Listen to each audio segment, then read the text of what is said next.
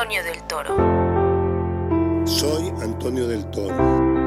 La poesía es la palabra en el tiempo, decía Machado. Y ese tiempo, el tiempo del poeta, es el tiempo de la vida del hombre. A veces escribe entusiasmado y a veces escribe añorando el entusiasmo. Esta es la voz del ensayista Antonio del Toro, uno de los principales poetas de México del siglo XX, una figura del mundo de las letras que formó a 14 generaciones de becarios de la Fundación para las Letras Mexicanas. Un hombre que mostraba el valor de permanecer quietos, de ser testigos y cómplices de la escena de las cosas. Un autor prolífico que falleció la noche de este domingo 21 de mayo, un día después de cumplir 76 años.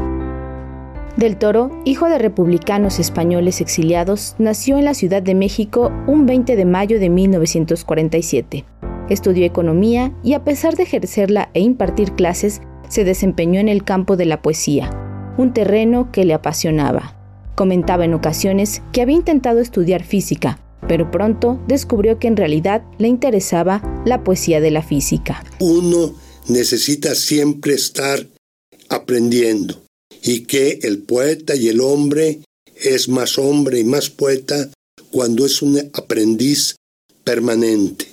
Y el lápiz es de madera, es de grafito, es sencillo y como nosotros se va cortando, se va cortando a medida que vive, que se desplaza por la página en blanco. En el ámbito de las letras, Del Toro fue reconocido en múltiples ocasiones siendo acreedor de premios como el Nacional de Poesía Aguascalientes en 1996, el Iberoamericano de Poesía Carlos Pellicer en 2013, el Internacional de Poesía Novi Sad que recibió en Serbia en 2014, entre otros.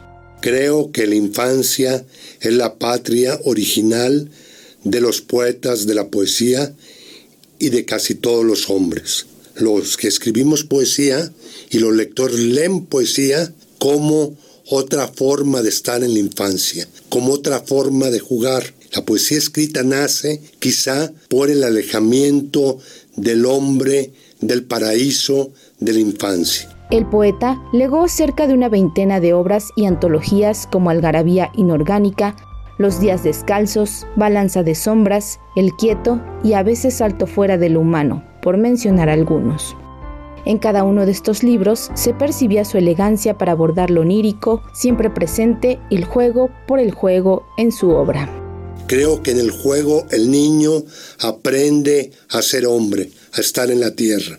Por ejemplo, en un poema que se llama El papalote, cuando nosotros jugamos al papalote, tenemos los pies en tierra y sin embargo estamos viendo hacia el cielo. Esta conducta creo que la conducta del hombre, la verticalidad del hombre se aprende y se goza con el papalote. Su poesía es más una poesía de la economía y de la precisión, asertiva y transparente. Así lo calificó su amigo el escritor José Ángel Leiva, mientras que la autora Elisa Díaz Castelo refiere que Antonio del Toro le enseñó que la poesía es eso, sabe reconocer lo extraordinario, ese milagro humilde que se oculta en el en vez de la rutina cotidiana, debajo de una piedra o doblando la esquina. La comunidad becaria de la Fundación para las Letras Mexicanas rendirá un homenaje póstumo al poeta con la participación de Claudia Berrueto, Elisa Díaz Castelo, Cristian Peña y Javier Peñalosa. Este reconocimiento se llevará a cabo hoy a las 17 horas en la Casa Universitaria del Libro de la UNAM. Antonio del Toro a bote pronto. Viviré estos años a bote pronto, como siempre, sin simbolismos ni trascendencias, con distinta agilidad y otro balón, es cierto, con menos reflejos, con más achaques y mañas, pero a bote pronto como siempre, solo que condenado a ligas mayores por los años. Espero que mi última hora gane el agradecimiento, no el llanto. Pido no hacerme el remolón al morirme. Quisiera que me encontrara la muerte a bote pronto. Para Radio Educación, Pani Gutiérrez.